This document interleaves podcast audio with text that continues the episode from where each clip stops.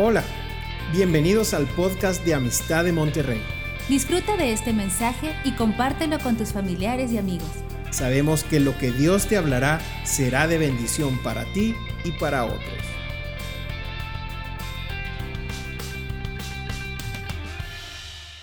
Hola, buenas noches. Es un privilegio estar aquí con ustedes todos. Pues en este estudio bíblico estamos en una serie, se llama Confrontando los tiempos confrontando los tiempos. Ah, ya saben que estamos en tiempos de peligro, estamos en tiempos incertidumbres, estamos en tiempos donde hay corrientes que fluyen contra la palabra de Dios, contra la postura bíblica. Y es para la iglesia ser portavoz, hablando por Dios, en su vez, diciendo a este mundo lo que Él quiere decir al mundo. Nuestra batalla no es con carne ni sangre, pero con los espíritus, con los potestades en el aire, contra cada pensamiento o imaginación que se levanta contra la autoridad de Cristo. Entonces, por lo largo de esta serie, estamos identificando unos corrientes de esta sociedad moderna que está contra la postura bíblica y escondriñamos las escrituras para ver lo que Dios dice sobre el asunto. Y yo les invito, tal vez en la última sesión tú dijiste, sí, amén, yes, más. Y tal vez en otra sesión vas a decir, uh, ah, uh, y, uh, no. Porque lo que estoy predicando es algo muy real, no solamente para el mundo afuera de la iglesia, pero hay unos corrientes que han invadido a la iglesia esta noche vamos a hablar sobre la bendición y la mentira. Yo quiero hablar sobre una mentira que ha invadido la iglesia. Es, es totalmente parte del mundo. Ya la ves, esa mentira en todas partes del mundo. Pero en la forma de pensar de muchos cristianos puedes escuchar ecos de esa mentira incluso en la iglesia. ¿Cómo sé esto? Pues porque esta mentira también invadió a mí. Y Dios confrontó esa mentira en mí muy fuerte en una ocasión en mi vida. No porque Dios quiere confrontarte y que quiere un conflicto contigo y conmigo, pero Él quería liberarme de la mentira. Esta mentira sobre la cual vamos a hablar nos roba de la bendición. ¿Sabes que en el huerto de Edén hubo una bendición de Dios y hubo una mentira. La mentira robó a Adán y Eva de la bendición de Dios y introdujo la muerte en sus vidas. En vez de la bendición, la vida de Dios, recibieron muerte porque ellos creyeron en una mentira. Entonces, vamos a hablar sobre esta mentira primero y yo quiero compartir con ustedes la opinión de los humanos, la sabiduría mundana que habla sobre este tema. Hubo una representativa del Instituto de Geográfico, o Geografía, perdón, que habló en la universidad, déjame decirlo correctamente, la Universidad Nacional Autónoma, autónimo, todos saben esta universidad, ok, perdóname por decirlo mal, ok. Pero en, el año 2017, entonces fue muy recién esta conferencia de prensa que dieron allá en la universidad. Y este es, es, una, un resumen de esta conferencia de prensa por una hora, entonces solo puso unos puntos. Dijo esta representativa, dentro de 12 años, en 2030, en el año 2030, México será el noveno país con el mayor número de pobladores en el mundo. Actualmente ocupa el lugar 11 y este aumento ya puede considerarse como grave, afirmó esa persona. Y él alertó, mientras que la población crezca más que el Producto Interno Bruto o la producción de alimentos, se intensificarán las carencias de grandes grupos de mexicanos. Entonces, ¿qué está diciendo esta persona? Está diciendo que hay demasiadas personas en este país. Y más que eso, estas personas que existen en este país siguen reproduciéndose. Y esta reproducción de personas en el país de México va a ser un problema muy grave porque no va a ser suficientes recursos para todos. No vamos a tener los alimentos suficientes para alimentar a todos, no vamos a tener el agua suficiente para todos, no vamos a tener los trabajos suficientes para todos, no vamos a tener suficiente. Esta es la opinión oficial de esa persona, pero también representa la, la opinión, la sabiduría de todos los expertos en este mundo. En cada país escuchas ecos de esta misma opinión, este mismo corriente. Es un corriente fuerte en el mundo hoy en día. Pues siguió en esta conferencia y recomendó la creación de un programa nacional de racionalización del crecimiento demográfico. Uf, solo puedes imaginar para ver qué se trata ese tema. Me da, ¿cómo se dice? Estas cosas en tu piel. Escalofríos. Simplemente escuchar este, un programa nacional de racionalización. Uf.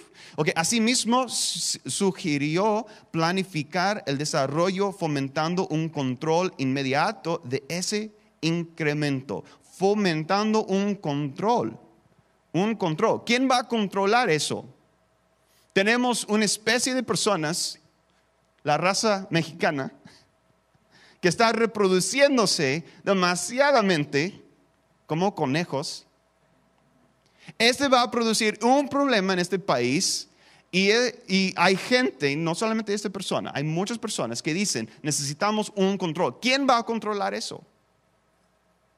Pues vamos a China, ya intentaron eso hace años pusieron una política, se llama el One Child Policy, este, política de, un niño, cada familia, solamente un niño.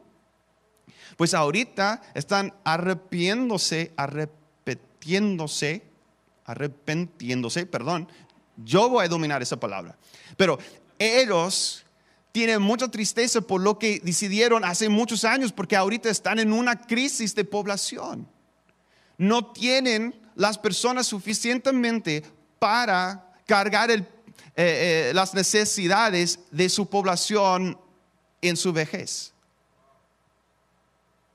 No hay suficientes jóvenes en China para trabajar y pagar impuestos para suplir las necesidades de sus papás, de sus abuelos y sus bisabuelos por medio del Estado, porque ahí tiene un, sistema que todo es, es dado por el Estado. Pero no hay una fuerza laboral suficientemente grande para soportar las personas de mayor edad.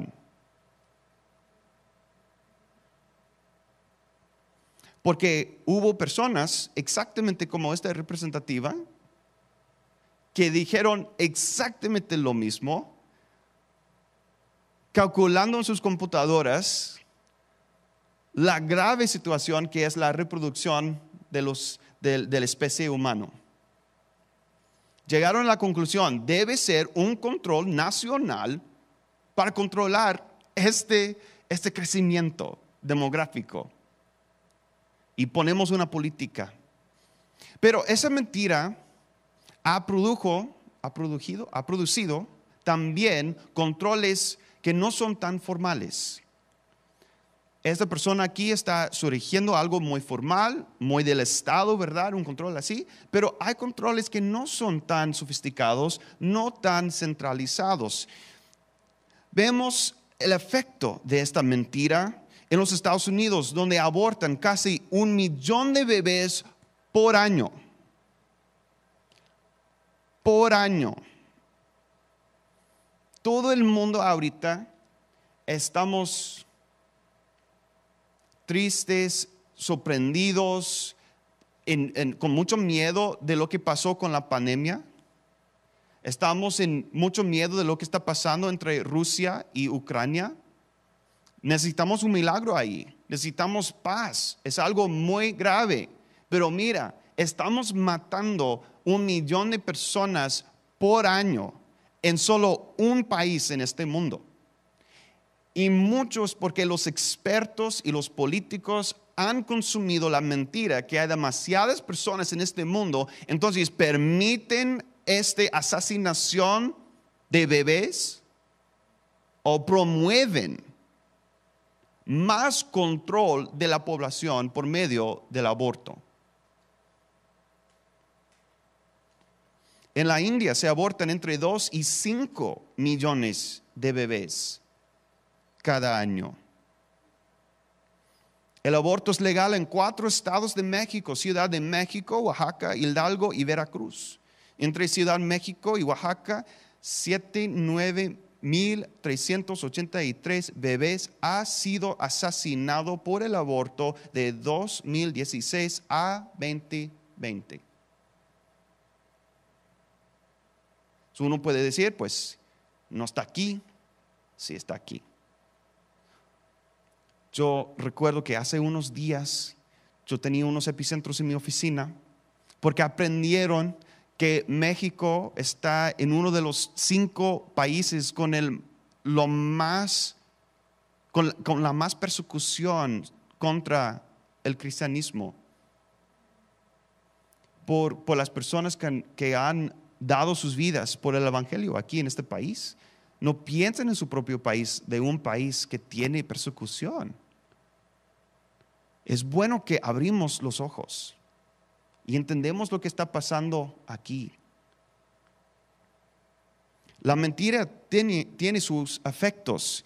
También, si no estamos abortando bebés, estamos evitando bebés. En el año 2011, 51% de los adultos en los Estados Unidos estaban casados. Esta es la tasa de matrimonio más baja de todos los tiempos registrados en los Estados Unidos. Es una tendencia que está bajando más y más y más. Las personas que son casados están disminuyendo este número, esta tasa, en todos los países del mundo. La gente está decidiendo no casarse. En el año 60, poco más de dos tercios de los adultos estadounidenses de 20 años estaban casados. Por el año 2020, la edad promedio de casarse ha subido a 33 años. La edad promedio de casarse en los Estados Unidos ahorita es 33 años. ¿Ok? Yo veo esta misma tendencia aquí en México. México sigue muy, ¿cómo se muy cerca de, esa tasa. ¿Qué tiene que ver con la mentira? Pues tiene que ver porque nosotros preferimos casas sin niños o no casa. No casa. Preferimos niños que no se casen y no reproducen hasta que tengan mayor edad, cuando no pueden reproducir mucho. Esa mentira existe en las mentes de las personas en la iglesia hoy en día porque pensamos que tenemos un problema de sobrepoblación. Pensamos que no va a ser suficientes recursos en el mundo. Y tal vez no hemos pensado en el mundo como, pues vamos a comer toda la comida, no vamos a tener recursos naturales suficientes para todos, pero ¿No hemos pensado así en nuestras propias casas? Pues si tenemos otro hijo, pues ¿quién va a pagar por este hijo? Cada hijo hay gastos. Los gastos aumentan, ¿verdad? Ellos consumen, consumen mi comida. Ellos usan mis cosas en mi casa, destruyen casas, son destructores de casas estos niños. Pensamos así. Y tenemos miedo de seguir adelante en reproducirnos por una mentira que no va a ser suficiente para mí si yo me reproduzco.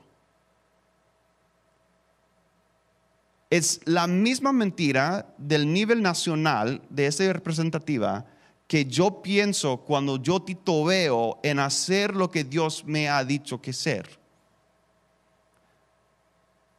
Es la misma mentira que me da miedo, que me causa de, mm, no sé, Señor, no va a ser suficiente. Vemos los efectos de esta mentira en la tasa de fecundidad.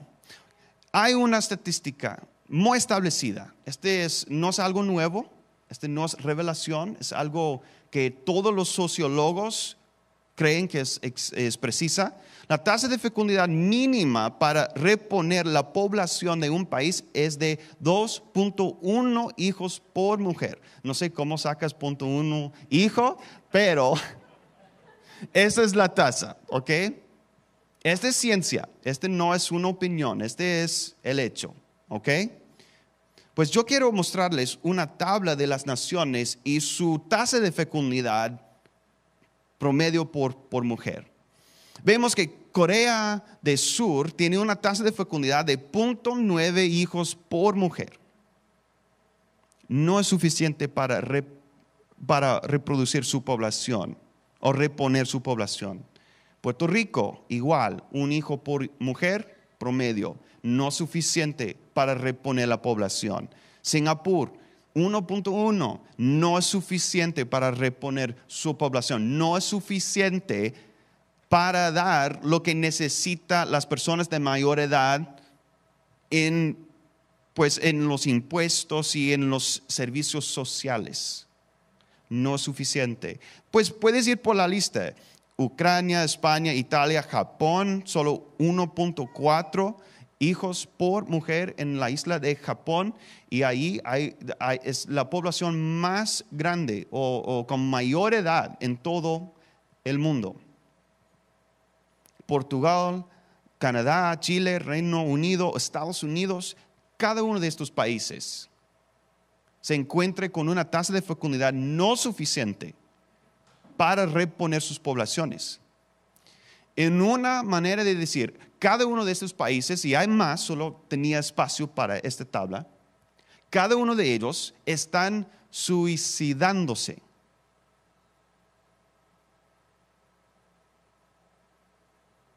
Estas naciones, si siguen en esta tendencia, si siguen con esa tasa de fecundidad, no va a ser lo que vemos hoy en día en 50 años porque no van a tener lo suficiente para reponer su población. Porque cada uno de esos países, si ven, son países desarrollados. Si vas a las naciones africanas, por ejemplo, que no son tan desarrollados, vas a ver una tasa de fecundidad mucho más alta.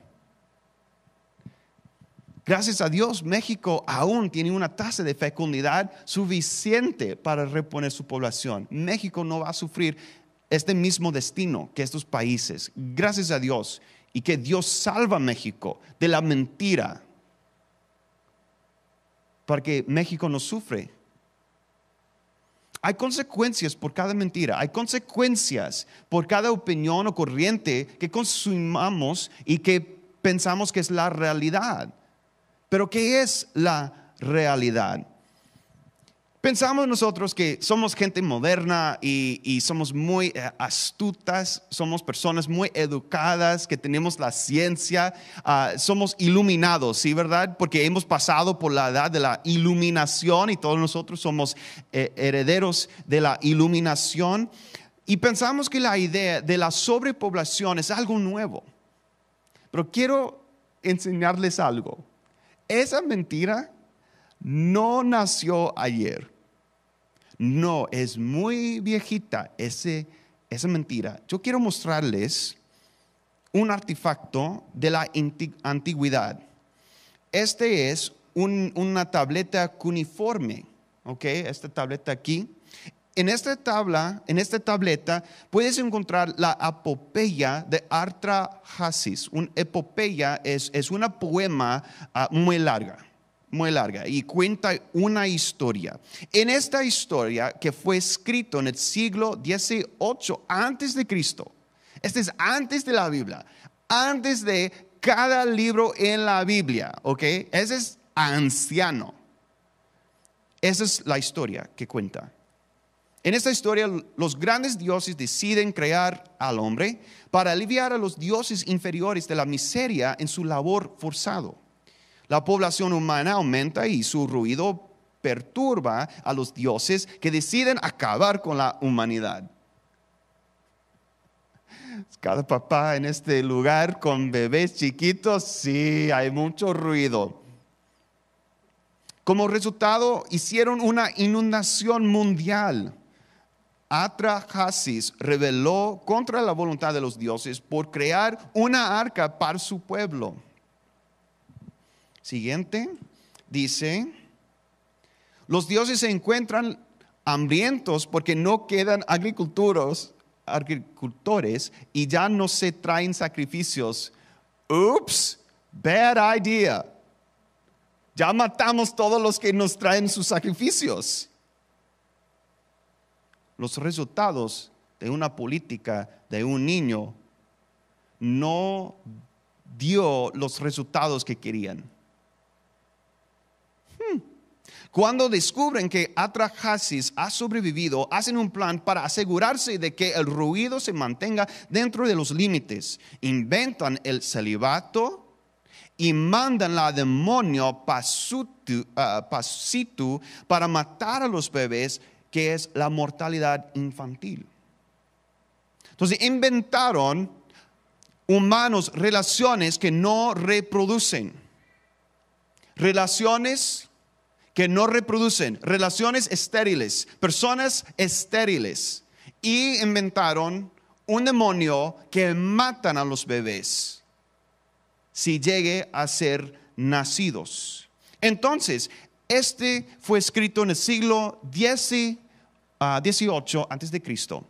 ¿Cuándo fue escrito el libro de Moisés? Eh, bueno, perdón, el libro de Génesis que fue escrito por Moisés el siglo XIII. Solo 500 años después de esta historia, Moisés, por su educación en la casa de Faraón, fue muy enterado de esa historia, fue muy famoso, todavía existe en este cuneiforme, entonces sabemos que él supo de esa historia, fue educado en esta historia, él sabía de la mitología de los sumarios, sumarianos o sumerios, gracias. Él sabía de esto. Y mira lo que él escribió por la inspiración de Dios en medio de un corriente, un tiempo, un corriente contra la palabra de Dios. Él dice, en Génesis capítulo 1, 28.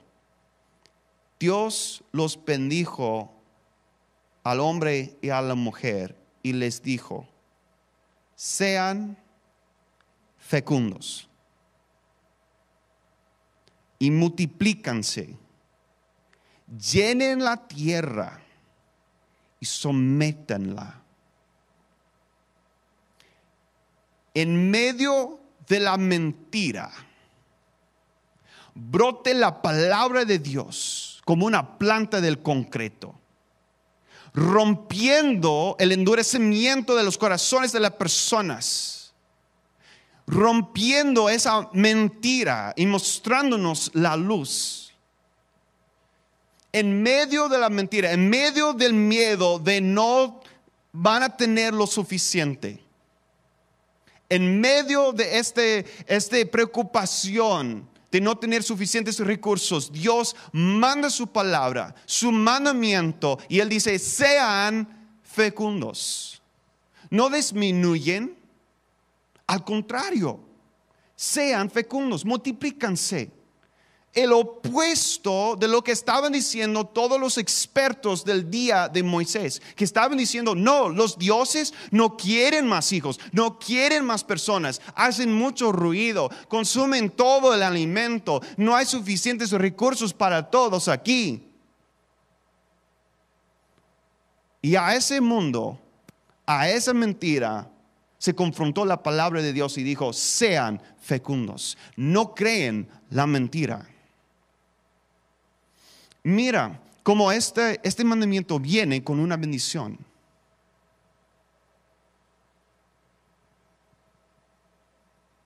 Una bendición es el poder de cumplir el mandamiento y llegar a nuestro potencial máximo. Para cumplir el propósito por lo cual fuimos creados.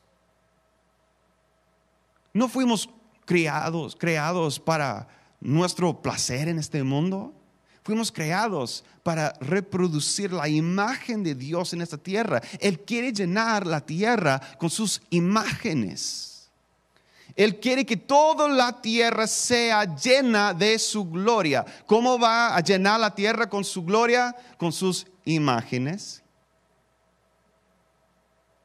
Por eso Dios ha establecido fortaleza en la boca de los bebés de los infantes que comen al pecho. Él ha establecido fortaleza en sus bocas. Él va a llenar esta tierra con su gloria por medio de niños. Por medio de un, pueblo que es la iglesia que no tiene miedo. Porque tenemos un Dios que es Jehová, gira, que Él provee por cada necesidad. Porque sabemos que el mandamiento viene con la bendición. El mandamiento viene con la provisión. Espero que tú entiendes esto esta noche, que recibes la revelación, que tu llamado viene con la provisión que necesitas.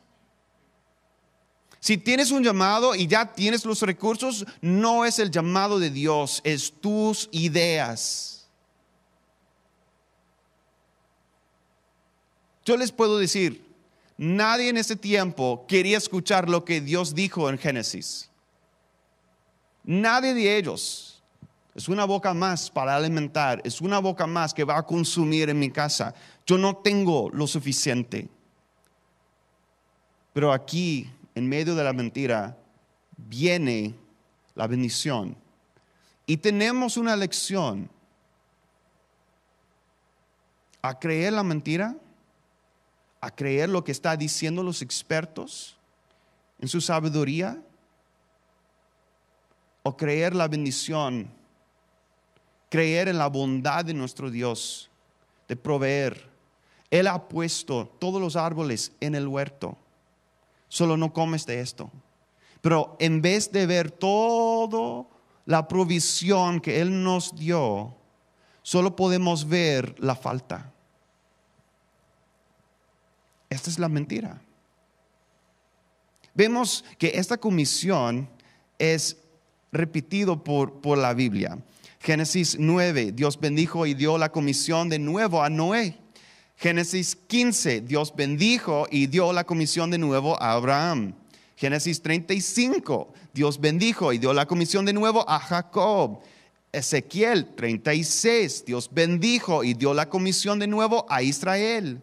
Jeremías 29, Dios bendijo y dio la comisión de nuevo a Israel y vez tras vez tras vez. Puedes ver esta bendición y este mandamiento en toda la Biblia. Podemos ver esta bendición y este mandamiento en Mateo 28, en la gran comisión. Id y haced discípulos de todas las naciones. Es una comisión de ser fecundos espiritualmente. Pero Señor, no hay recursos suficientes para esta comisión. Jesús dijo, toda la autoridad ha sido dado a mí en el cielo y en la tierra. Por lo tanto, id. La bendición ya está. Solo tienes que creer que ya está. Tienes que rechazar la mentira de la falta y creer en la provisión de Dios, porque cada mandamiento que Él te da viene con una bendición. Dios no manda y no te da lo que es necesario para cumplir el mandamiento. Hay muchas casas en la iglesia desoladas porque esta mentira de falta de recursos ha robado de los papás nuevos hijos. Por creer en una falsedad, no tienen casas llenas de ruido. No tienen casas llenas de actividad, a veces destrucción. Es un sacrificio tener hijos. Yo les digo por experiencia, yo no les miento, pero tengo fe que Dios va a suplir cada necesidad que tengo. Y a tener hijos no es algo que es un gusto mío. Ah, este es Joseph, a él le gustan los niños. Es porque Dios me dijo, Joseph, quiero mi casa llena. Quiero mi casa llena. La cosmovisión del mundo prefiere un estilo de vida hedonista que edificar casas basadas en el diseño de Dios. El hedonismo nos lleva a una cultura de la muerte que es autodestructiva. Las naciones del mundo están suicidiándose. Es autodestructiva, pero no lo ven. Solo ven la mentira que produce la locura y hacen cosas que no les conviene. Romanos 1 habla de eso. Finalmente, quiero decirles esto. Casas que siguen al Señor requiere sacrificio y compromiso, porque son llenas de vida, fruto, personas, y cuando Dios nos bendice, niños. ¿Por qué digo esto? Porque yo creo que Dios quiere usar tu casa. Él quiere abrir, abrir las puertas de tu casa para traerte una bendición. Ah, cantamos cada domingo, ábrenos los cielos. ¿Sí? We want to see you. No sé las palabras en español, pero um, open up the heavens. Sí, entonces ábrenos, ábrenos, ábrenos. Y Dios está diciendo, por favor, ábreme, ábreme, ábreme. Estoy tocando la puerta. Apocalipsis, no estamos en este estudio bíblico, pero en Apocalipsis dice, Jesús está a la puerta tocando. ¿Y cuál puerta? Está a la puerta de la iglesia. Ábreme la puerta. Yo quiero llenar tu casa con personas. Quiero llenar tu casa con niños. Quiero llenar tu casa con vida. Hijos espirituales hijos naturales, Él quiere su casa llena.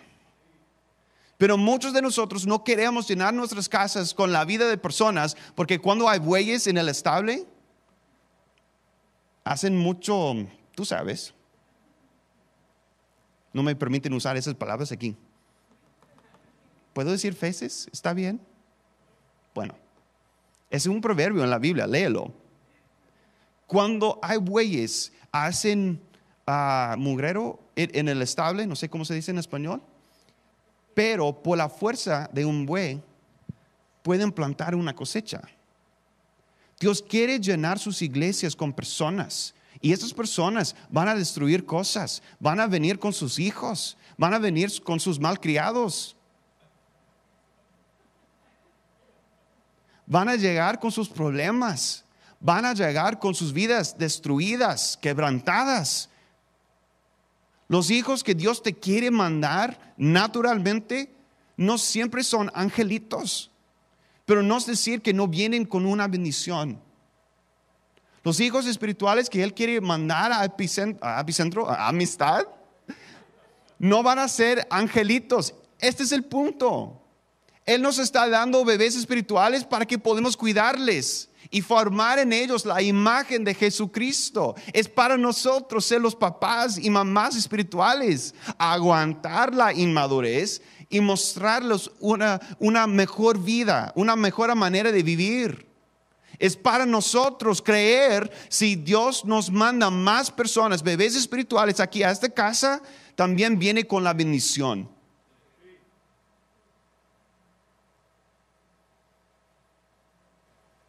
Entonces, mi reto para ti esta noche es, un reto, ¿ok? Yo sé que este es un reto. Es este.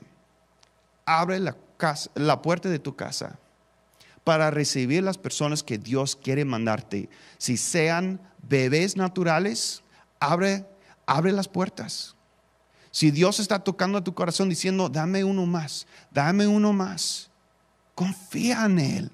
No tengas miedo. Especialmente matrimonios jóvenes.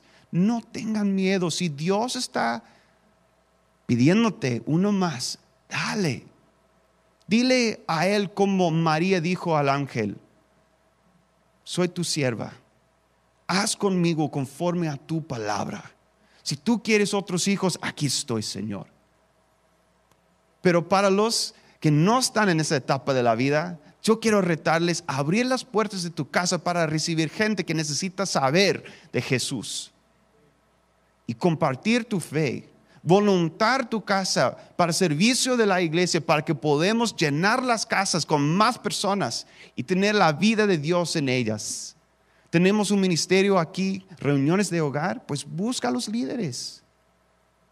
Busca a los líderes. Pero Dios quiere llenar tu casa con vida, con ruido, con personas que tal vez no obedezcan todas las reglas que tú tienes en la casa. Tal vez ellos pisan en los, los pisos con sus zapatos sin quitar sus zapatos. Tal vez esta es una regla en tu casa, pero Dios te está retando de creer en la bendición y no creer en la mentira. Hay suficiente para ti y para tu familia por la bendición de Dios. Esa es la palabra de Dios para nosotros esta noche. Yo sé que es un reto. Yo quiero que todos nosotros abrimos nuestros corazones para escuchar lo que Dios nos está diciendo esta noche, para que su casa sea llena. Amén. Muchas gracias. Esperamos que este mensaje te ayude en tu vida diaria. No olvides suscribirte y seguirnos en nuestras redes sociales. Somos familia amistad.